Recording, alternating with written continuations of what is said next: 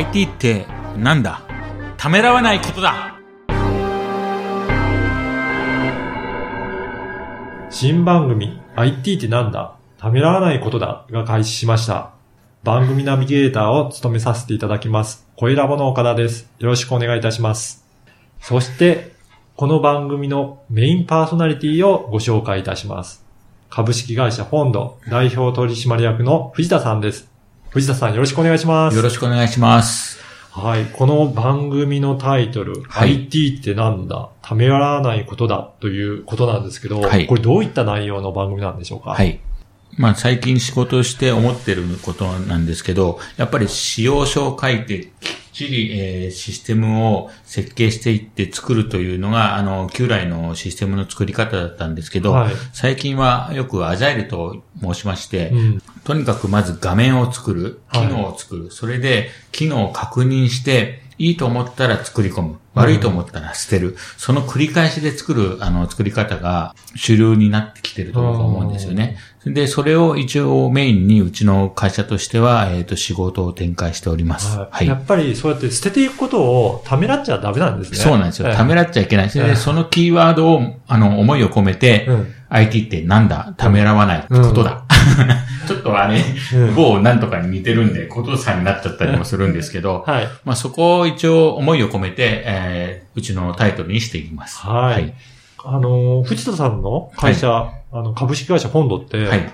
じゃあどういったことをやられてる会社なんですかはねい。えっ、と、うちの会社は、えっ、と、データマイニングから IoT までというのをキーワードにして、うんえーハードウェアから、えっ、と、ソフトウェアの、あの、データの分析まで、一応、あらゆるところをカバーするという、一応、IT の何でも屋さんみたいなことを一応やっておりますじゃあまた今後も、あの、会社のこともいろいろお話聞きたいと思いますが、は今回のテーマに早速入りたいと思います。はい。第1回のテーマなんですけど、法文と if 文は使うなということなんですが、はいこれってプログラミングの法文と if 文のことなんですよね。そうですね。法文っていうのは、プログラムで繰り返しをする命令ですね。で、if 文っていうのは、あの、条件分岐に使うんですけど、で、従来、まあ、これは使うというのが、あの、プログラム学習では当たり前のことに。そうですよね。はいなんか、学習していっても、普通に出てきますよね。そうなんですよね法文も if 文も。で、でそれを使わないっていうのはどういうことなんですかね？もう、皆さん、最初にこの聞くと、何言ってんのって話になるんですけど、はい。これはですね、あの、結局、やりたい、プログラムでやりたいことっていうのは、繰り返しと分岐ではないんですよね。はい。で、あの、プログラムが、あの、組むと、あの、深い、あの、システムが大きいプログラムになりますと、あの、分岐が多くなって、繰り返しとか多くなってくるんですけど、うん。そうすると、もともと処理が何をやってたか、てたかということが分かりにくくなるんですよね。で、分岐は分岐で、あの、細かく分岐を書いてしまうと、はい。結局、もともとやりたいことが分からなくなって、分岐を、ソースコードを、例えば、あの、引き継ぎとかの作業の時に追わなきゃいけない時、はい。そういう時も分岐を追う作業だけでも疲れてしまうんですよね。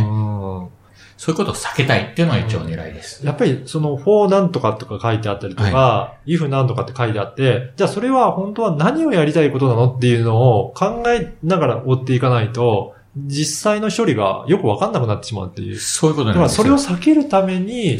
別の手段を使うということなんですかね。そうなんですね。で、それをまあ、プログラムを勉強すると、for と if を使うのが当たり前になると、うん。えっと、他の手段を使うってことは考えられないんで、はい。私はあえて、for と if を使わないでっていうことによって、うん。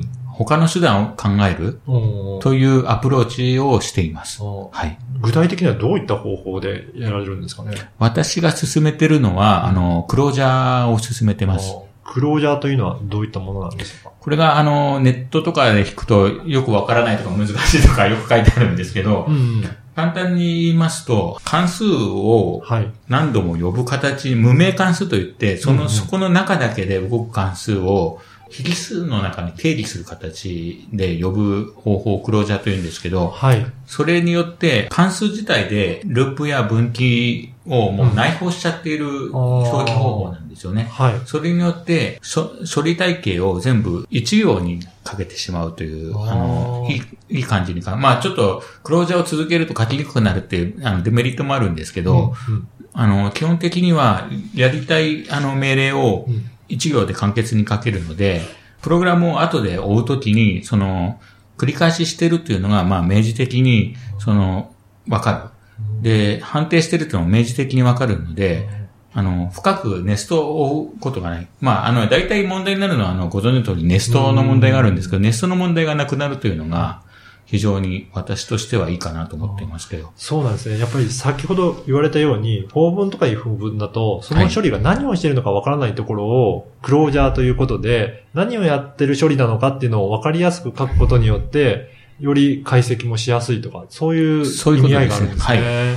おーはい。じゃあ、あの、今までそういった長かったぶあの分岐とか、ネストが長かったものが、これを使うことによって、だいぶ処理としては、あの、はい簡潔になってくるもんなんですかね。はい。私の例の場合なんですけど、はいあの、for という符文を使ってたこ時に比べて、うんプログラムの行数とか、まあ、5分の1になったり、するんであの、後で、例えば、引き継ぎ作業で、あの、コードを見てくださいという時があったりするのも、例えば1000行書いて、あの全部見るより200行だと、その時間も短縮されますし、その、そうですね。ソースコードを見るストレスも軽減されるんで、私はおすすめなんですよね。はい。それだけね、削減されるとなると、かなり効果があるっていうことですかね。そうですね。塵も積もればで、これを、うんあの、多数の行動を見ていくような現場にいる場合は大変有効になると思います。うん。もちろんデメリットはクロージャーの、あの、学習コストはありますけど、うん学習コストを考えても多分メリットはあると思います。やっぱりじゃあそういったことを一度覚えていって、はい。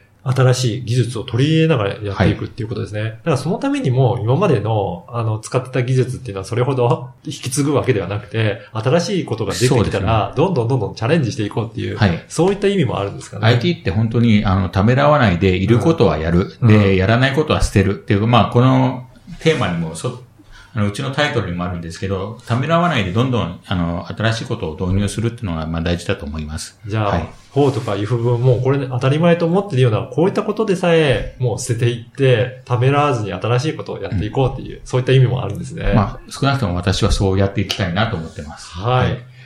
えー藤田さんに質問がある場合は、ぜひホームページからお問い合わせいただければと思います。